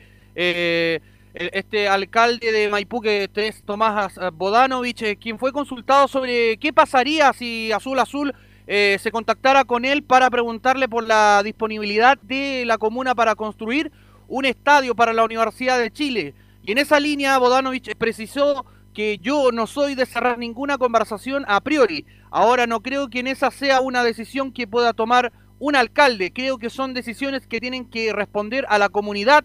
Y hoy en día, por supuesto que pretendemos llevar a cabo un gobierno donde la participación ciudadana sea un pilar fundamental de la gestión. Eso fue lo, una de las palabras que, bueno, dijo él a, un medio de comunicación eh, nacional, eh, eh, en este caso el alcalde de Maipú, Tomás Modanovich. Mire, y tiene razón, porque, insisto, lo del estadio de la U, sobre todo desde azul azul a esta parte, no es problema de plata. ¿Y qué me, cómo, y, pero cómo no hace problema de plata? No hay problema de plata porque la U tuvo en su momento el pie para hacer el estadio y tenía la capacidad de endeudarse para hacer el estadio. Es el punto, lo he dicho tantas veces, voy a, lo, voy a decir diez mil una, el problema es de otra cosa, de una cuestión política, de que justamente los consejos municipales, el alcalde de turno del lugar donde se vaya a hacer el estadio, el Ministerio de Obra, el Ministerio de Vivienda, Carabinero, en la cuestión de impacto ambiental, le permitan a la U hacer un estadio. Puede ser en Arica, estoy exagerando, puede ser Punta Arena, puede ser el Campo de Hielo Sur. El, punto es que la autoridad política independiente del color político le dé la autorización, porque la U puede tener la plata y las ganas, pero si le tienen los permisos, no puede hacer nada. Y en eso, lo único que estoy de acuerdo con lo que dijo Auber justamente de este tema es que es eso. La U puede llegar a cualquier parte de Chile mientras le permitan estar. Y como hemos, hemos sido testigos de lo que pasó en Pudahuel, de lo que pasó en La Pintana, de lo que pasó eh, en la cisterna, mientras no haya, eh, no unanimidad, pero mayoría de los, me carga esta palabra, de los territorios, me carga esa palabra, la U no va a tener estadio ni en el corto, ni en el mediano, ni en el largo plazo. Bueno, ojalá que cuando si, estas conversaciones sigan avanzando, se le consulta a la comunidad. ahí está el problema, bueno, también, es la comunidad, los, vecinos del sector. Si eso pasó en la comuna de la Cisterna. No, y pasó también, hay que recordar, pasó en Pudahuel, cuando la U, y me acuerdo perfectamente, Leo Mora me parece que estaba en esa en ese reporte cuando fue a firmar el, rector eh, del ente, ya no me acuerdo ya. El anterior a Vivaldi eh, estaba Carlos Heller y todo lo demás. Y bueno, reclamaron hasta los pobladores que estaban en la ladera del cerro. Correcto. Imagínate que no, tenía nada que ver. Reclamaron, no, pero ¿cómo nos van a sacar acá? Que llevamos con 40 años eh, tomados. bueno, hasta, la, hasta, eso la U tenía que haber compensado justamente para la salida en la Laguna Karen. En la Laguna, Karen. la famosa eh, Así que, insisto, no tiene que ver con plata esto, tiene que ver justamente con la autoridad política de turno independiente del color político que le permite a la U en algún momento hacer un estadio. Ya el resto del equipo no va a tener problema nunca, porque no, no tiene, la... no tiene la externalidad negativa que tiene la U. No. Mientras no haya apoyo de la autoridad, difícilmente la U pueda tener estadio. Y este tema lo hemos hablado 800 mil veces y lo seguiremos hablando cuando... ¿Velus? Sí. es el anterior rector que estaba antes? Eso, Víctor Pérez, justamente. Víctor Pérez que fue a firmar en la Facultad de Economía de la Universidad de Chile con Carlos Heller este proyecto que lamentablemente terminó en nada, Felipe. Pero hay muchos lugares, perdón que interrumpa, este que gana plusvalía el sector, el barrio también, pues sí. La U va a ser un lindo estadio para 40 mil personas, con toda la En algunos sectores sí, en algunos sectores no. En los que tienen poco, poco infraestructura inmobiliario, no quiero nombrar comunas para que no haya una estigmatización, pero sí. hay otros que no, que no le interesa porque incluso bajaría su calidad de vida por los accesos, las micros, que dos veces al mes estaría hinchada de la U y todo lo demás, y las banderas y todo esa cuestión. En otras comunas que como no hay infraestructura, no hay edificios importantes, sí se, ahí se podría instalar. Pero no sé si a la U le conviene también estar tan en la periferia con un estadio, Felipe. Claro, en este caso eh, yo podría tomar como una nueva decisión que suele pasar nuevamente porque mucho se habla siempre de, del posible estadio, de, sobre todo desde que ha estado en este caso como presidente el, el señor Heller, eh, desde ahí que cuando él dijo que se iba a poner la primera piedra y todo eso, pero eh, yo creo que hay que irse con mesura con este tema al respecto y a todos los oyentes que nos escuchan también no tanto decirles que esto va a pasar y que se va, va a empezar a trabajar, ¿no? Porque sería eh, darle al hincha una mala impresión y ilusionarlo. Yo creo que el hincha ya está vacunado. Antes del coronavirus estaba vacunado del estadio. Contra el estadio porque justamente ha habido tantos proyectos fallidos que yo creo que el hincha de la U ya está acostumbrado y como que no le da ni bola mientras no haya una cuestión seria. Y además lo dice Bodano, por eso que habla bien de él, es fanático de la católica. Bodanovich, el alcalde de la... Siempre hay algo con el animador, no? Eh, no me parece con Hernán Bodanovich. Ah, ya. Así que, bueno, así que bueno, es un proyecto más, un volador más de cuántos voladores hemos escuchado a lo largo de los años del estadio de la U. Pero la U juega mañana, Felipe Olguín, una parada importante con un técnico interino que a esta altura ya no, es impresentable, es como ya risible ya eh, Felipe Alguín. Claro, y al respecto, hoy habló el técnico interino Esteban El Huevo Valencia, donde asimiló y dijo sobre el protagonismo que debe ser constante y habla de cómo va a salir a buscar los tres puntos que necesita con urgencia la U antes de eh, La experiencia que nos dejó la, la Copa Chile eh, es que el equipo desde, desde, el esfuerzo, desde la intensidad eh, con la cual obviamente hay que jugar cada uno de los partidos, eh, hay momentos también que tiene que tener el criterio de, poder manejar ciertos momentos del, partido. Sí, nosotros queremos ser intensos a lo mejor en gran, gran parte de esos 90 minutos, pero también hay momentos en que a lo mejor hay que saber administrar la pelota, hay que saber defenderse incluso con la misma, pero no obviamente renunciando a, lo que tiene que ser la U en general. Ya, pero ahí es donde nosotros cómo canalizamos mejor esa, esas intensidades, ya, sobre todo con el balón, en cómo tratamos de ser criteriosos e inteligentes para ir encontrando a través de una buena circulación, a través de un buen juego colectivo, que es algo que nosotros obviamente queremos de nuestro equipo, eh, el protagonismo que tiene que ser constante. Hemos escuchado que estas dos semanas ha sido de gran, gran entrenamiento, hemos entrenado como nunca, que aquí, que allá, que la cuestión, pero el punto cuando llega el, partido, eh, no se ve ningún, peor que el partido no se ve ningún tipo de trabajo.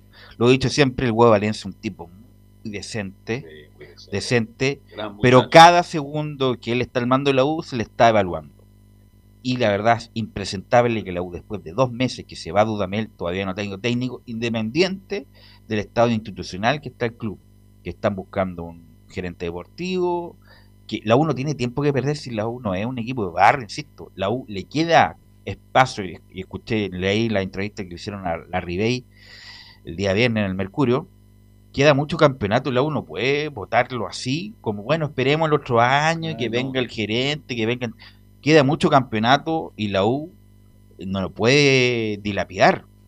Así que, por el bien del huevo, ojalá pueda ser un buen partido, ganar mañana, porque obviamente si no se van a desatar las olas peores incluso con la derrota con Fernández Vial.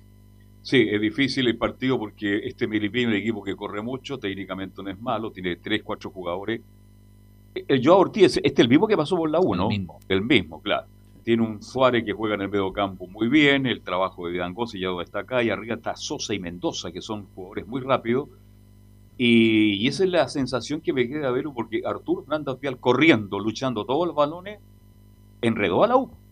La enredó Así que lo tiene que tener la claridad suficiente mañana para enfrentar a un rival que no va a ser fácil. Vamos a ver quién pone el huevo, porque como, dependiendo de eso a quién pone, habla de cómo quiere jugar el técnico Felipe.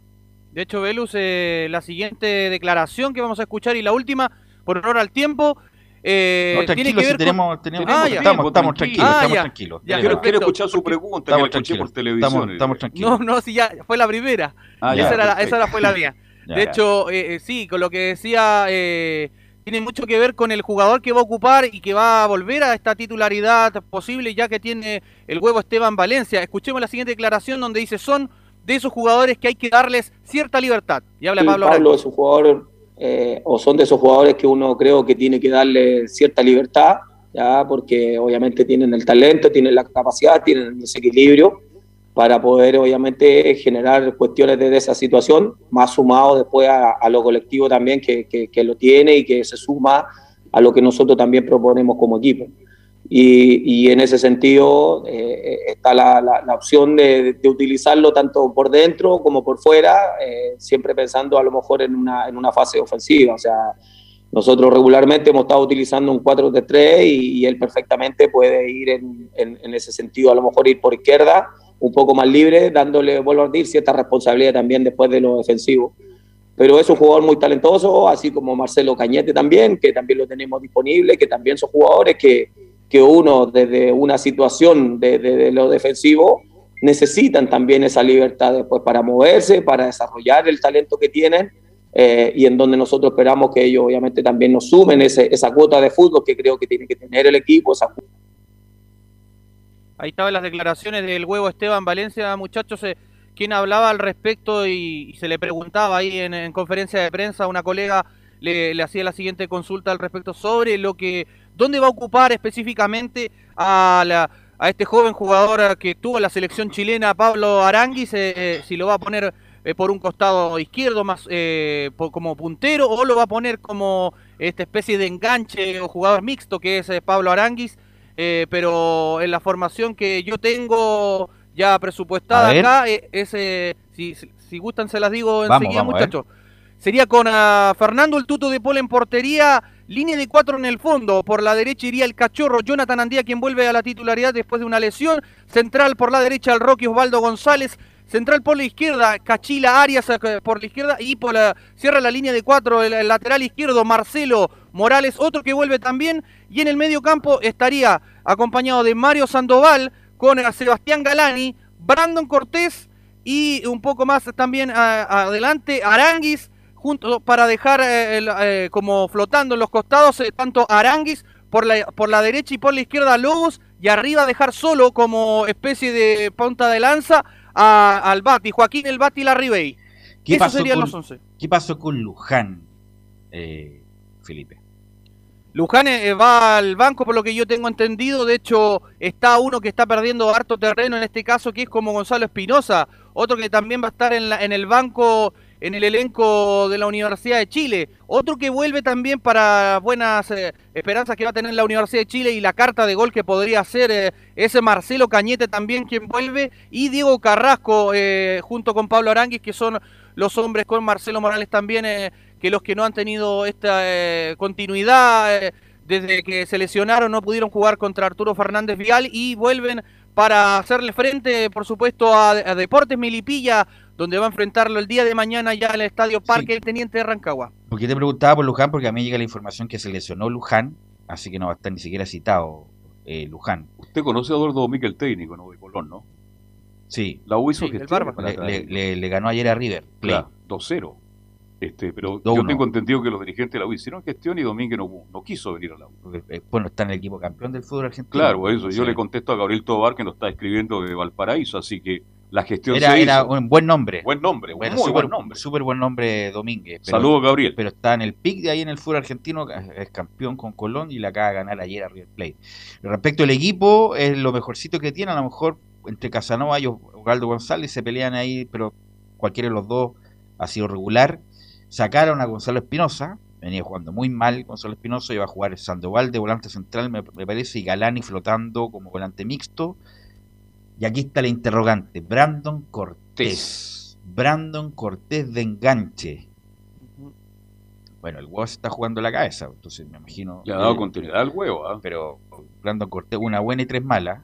Y, arriba Franco Lobo, que ha sido de lo mejorcito de la U en el último tiempo, eh, Arangui y Larry Así que bueno, él se está jugando la chance, vamos a ver después en agosto, si estamos a, un poco más de un mes para que se abra el libro de pase y la U, según Auber, iba a tener cuatro jugadores disponibles. Pero bueno, eso lo vamos a ver. Que le rueben primero a la Rebe que termina el contrato en diciembre, no vayan a renovar en, octubre. ¿ah? Y la Rebe que sin duda es el... Tiene que renovarle contrato. En cuanto a precio y tiempo, el, mejor refuerzo de la U, ya más de casi 30 goles en la U sumando todos los campeonatos. Eh, repítame la formación y las coordenadas del partido, Felipe. Sí, por supuesto. el partido para la gente que nos escucha a lo largo y ancho del país. 20, 30 horas mañana al Estadio Parque El Teniente Rancagua. Estaremos ahí con todo el equipo disponible para que nos escuchen en la transmisión. Y bueno, le voy a repasar rápidamente, por honor al tiempo, la formación de la Universidad de Chile. Iría con eh, Fernando el Tuto de Pol en portería, línea de cuatro en el fondo, por la derecha el cachorro Jonathan Andía, Osvaldo el Rocky González, acompañado de su amigo eh, el Cachila Arias y cierra la línea de cuatro, Marcelo el Chelo Morales y en el medio campo estaría Mario Sandoval, eh, Sebastián Galani, Brandon Cortés como enganche y arriba que sería esta en 4-3-3, algo engañoso, con Aranguis por izquierda, por la derecha el jugador Lobos y en delantera como punta de lanza el goleador Joaquín el Bati Larry Bay. Velos ahí, lo de Galani también es otra de las sorpresas de la última fecha porque... Vuelve la titularidad. Exactamente, porque estaba Camilo Moya que también venía, no venía jugando bien. Sí, Galani, insisto, en algún momento jugó muy bien con Caputo, era la, era la dupla. Moya, Galani, Moya, Galani jugaron muy bien. Después no sé qué le pasó a Galani que bajó, bueno, tuvo una lesión Bueno, y ojalá que se pueda retomar ese nivel, porque Galán incluso en ese momento podría haber sido seleccionable. Así que ojalá recupere su nivel por él y también por el club. Eh, después mañana le voy a preguntar qué, pasa con Luis del Pino Mago, ¿ah? porque la U se quiere... Sí, se lo digo resumido si quiere. ¿no? Dígame, ¿qué, pasa con él? Lo quieren en la Argentina y podría partir ya pronto este mes eh, cuando se abra el, libro de pases. Luis del Pino Mago está seguido por, está siendo seguido, digo, desde el fútbol argentino. Así que. Punto claro, como negocio la U, como negocio lo más probable es que la U pague para que se lo lleven, en vez de que lo paguen por, retirarlo. Lo están siguiendo en Argentina, y tendría ahí tendría un cupo de extranjero libre y eso le serviría a la U, así que sería favorable para la U en este caso la venta y también porque se liberaría un cupo de extranjero. Claro. Así que bueno, lo de Luis Pino ha sido no malo, muy malo desde que llegó a la U. Gracias Felipe, estaremos en contacto mañana. Muy buenas tardes, que tengan muy buen día, chicos. Chao, chao. Gracias, Felipe. Y vamos con Laurencio Valderrama, que nos va a indicar la realidad de las colonias después del buen triunfo de Palestino, Laurencio. Sí, justamente estamos con la realidad de las colonias y, bueno, renovamos el saludo, por supuesto, acá en Estadio en Portales. Eh, lógicamente, vamos, eh, primero que todo, como bien lo marcabas tú con Palestino, que eh, va a jugar el día de mañana, martes 20 a las 3 de, la tarde como visitante de La Serena, que lamentó el fin de semana el fallecimiento de Williams Martínez, un eh, jugador uruguayo de nuestra institución durante la temporada 2012. Eso es lo que marcaba el Twitter oficial de Palestino. Les enviamos También jugó ¿no? Exactamente. Exactamente. De, hecho, justamente llega al cuadro acerero en el año 2011 y posteriormente, como no pudo jugar mucho en la época de Jorge Pelizar, recordemos Jorge Pelizar, posteriormente técnico campeón de Huachipato en el clausura 2012, eh, lo cierto es que jugó solamente 13 partidos y después fue a Palestino donde tuvo una trayectoria un poco eh, mayor. Eh, donde tuvo mejores partidos y de hecho posteriormente eh, militó en Cerro Porteño de Paraguay, en el Deportivo Táchira de Venezuela y en otros clubes uruguayos. De hecho, justamente el defensa eh, de 38 años pertenecía al Villa Teresa de la segunda división de Uruguay, así que obviamente Palestino le envió la más sincera condolencia a la familia, amigos, compañeros y seres queridos de Williams Martínez, jugador uruguayo que falleció el fin de semana, el día sábado. Así que eso, compadre Palestino. Eh, eh, mañana, por cierto, eh, tendremos también una previa de Palestino que va a jugar ante Wanderers, justamente, mientras ante Deporte La Serena, luego juega ante Wanderers, así que primero ante La Serena el día martes, en esta fecha que por el tema de, las elecciones empezó el viernes y, termina el día martes. Y el día de hoy, justamente, el Auto juega a las 6 de la, de la tarde ante Huachipato en, el, en la casa del, del fútbol, como le dicen, en el Estadio del Teniente de, Rancagua, y, em, y justamente buscará lavar la salida de la sorpresiva eliminación de Copa Chile, recordemos, ante el viejo y querido Magallanes. Va a jugar tres partidos en ocho días. El cuadro del Audax jugará, bueno, hoy ante eh, Huachipato, el día sábado, transmisión de Portales Digital a las 20 horas ante Colo Colo y el próximo martes 19 horas ante Everton en Rancagua. Así que justamente Pablo Vitamina Sánchez se refiere a esa seguidilla eh, de partidos y dice en la 0-1, vamos a jugar tres partidos en ocho días y no vamos a poder repetir equipo. Sí, nuestra preparación, obviamente, teniendo en cuenta que vamos a jugar tres partidos en ocho días, va a ser con mucha más precaución, un poquito más conservadora, pensando en la recuperación de, los de los futbolistas, teniendo en cuenta que van a tener un desgaste grande y en principio uno imagina que vamos a tener que, ir buscando variantes para, para, para los tres partidos, ¿no? que no vamos a poder repetir equipo. Y en cuanto em, a las lecciones de, esta mm, eliminación eh, dolorosa, eh, Calondo en, el plantel, eh, esta dura eliminación ante Magallanes, justamente la 03 em, explica Pablo Vitamina Sánchez que la lección más importante es que hay que estar preparado porque hoy nos puede ganar cualquiera. Mire, lo más importante respecto a, las lecciones que uno aprende en una eliminación, y sobre todo cuando te gana un equipo de otra categoría o de una categoría menor, es que es que hay que estar preparados, sobre todo de la cabeza, para saber que te puede ganar cualquiera. Nosotros sabemos básicamente que, somos competitivos y que le podemos ganar a cualquiera, pero también respetar a los rivales y saber que cualquiera te puede, te puede ganar. Si lo entendemos de esa manera, eh, vamos a ser competitivos, que es lo que en realidad nosotros queremos. Después, bueno, se podrá ganar, empatar o perder, pero pasa por ahí, por, por entender que, que en este juego eh, no se, uno no se puede relajar ni dar, el, ni dar el lujo de subestimar a nadie. Muchachos. Sí, ah, tiene buen verso el Vitamina. ¿eh? Eh, Eh, pero ha hecho buena, ha hecho buena campaña con, con Audax. Tiene más verso que el Paqui, ¿ah? No, el Paqui no tiene nada El Paqui que, ojo, eh, de, de- El Paqui no tiene con triunfo en Calera. Parece el Paqui no parece argentino. Eh, no, pero el Vitamina, que ha hecho buena campaña con Audax y está en ese periodo típico de equipo, con todo respeto, equipo chico que hace buena campaña y empieza a decaer. Ojalá que no empiece a decaer el Audax, se pueda firmar. Estos tres partidos son importantes porque si llegara a firmarse en los tres partidos va a quedar en el pelotón de arriba mirando para abajo a muchos de los rivales, entre- entre comillas, directos. Así que... mm, y además con poco ha hecho mucho Laurencio. Y justamente eh, marcarte un par de cosas, bueno, que como está eh, su líder con 19 puntos, si gana el partido hoy queda como único puntero, eh, es el equipo que menos goles eh, ha recibido en el campeonato con 5 goles, pero le cuesta marcar, tiene solamente 10 goles en 10 fechas, un gol por, por partido. Y además eh, hay otro tema que el Auda luego de estos tres partidos seguidos que tiene el cuadro itálico, luego tiene fecha libre, entonces obviamente tiene que sacar la mayor cantidad de puntos posible para mantenerse en el pelotón de arriba. Justamente eh, también se refiere al cuadro de Huachipato y vamos a escuchar dos- dos declaraciones sobre el rival. La primera, em, justamente en alusión a que Huachipato está en una complicada situación porque está ante penúltimo el cuadro acerero con siete puntos, pero eh, dice el técnico Vitamino Sánchez, el 02, que no creo que Huachipato esté cansado físicamente. No, no creo que Huachipato esté cansado desde lo físico. Sí hay que entender que Huachipato tiene, tiene si no me equivoco, 10 partidos más que nosotros. Tiene lo- los 6 de la, del grupo de, Sudamericana, los 2 del partido con eliminación de, Antofagasta y dos partidos más por Copa Chile que nosotros, con lo cual eh, hay, un, grado de estrés seguramente y la posición en la tabla, eh, pero no creo que físicamente estén cansados y aparte se ven con la obligación de remontar y salir de la posición en la que están.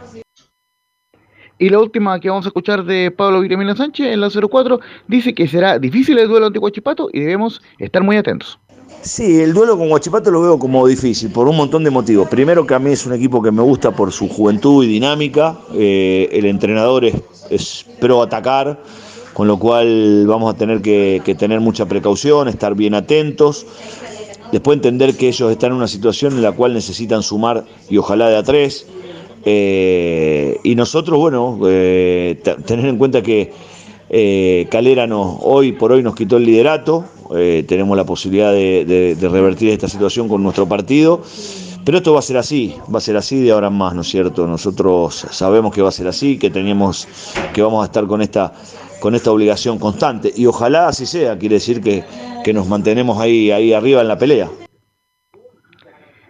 Si bien es cierto, eh, tengo ahí al- algunas dudas de la formación, pero la más probable oncena sería con el retorno de Joaquín Muñoz en la portería, en la última línea con Oliver Rojas, Carlos Labrín, Fabián Torres y Roberto Cerecea, o Nicolás Crobeto como lateral izquierdo. En el mediocampo, Fernando Cornejo, Osvaldo Bozo e Iván Ochoa. Y en la delantera, el, hijo del pelado, eh, Joaquín Montesinos, el argentino Rodrigo Holgado y Michael Fuentes será el equipo del Audas el día de hoy. El árbitro es Matías Quila y en el bar estará eh, Fernando Béjar, uno que volvió este fin de semana luego de su suspensión por su eh, polémico arbitraje en el Colo Colo Palestino. Ok, Laurencio, muy amable, como siempre. Nos escuchamos mañana. Un, un fuerte abrazo, buena semana. ¿Algo más, Camilo, para terminar? Sí, una información del tenis. Velus, triunfo de Nicolás Jarry en la primera ronda del, eh, del Challenger de Tampere en Finlandia. Eh, se impuso al checo Jonas Forejek. Sí, que desperdicio, como decía en una teleserie, lo de Garín en el Juego Olímpico. ¿ah? Lo, va, lo va a sentir el señor Garín. Bueno, gracias muchachos, gracias Leo por la puesta en el aire. Nos escuchamos mañana en otra edición de Estadio en Portales.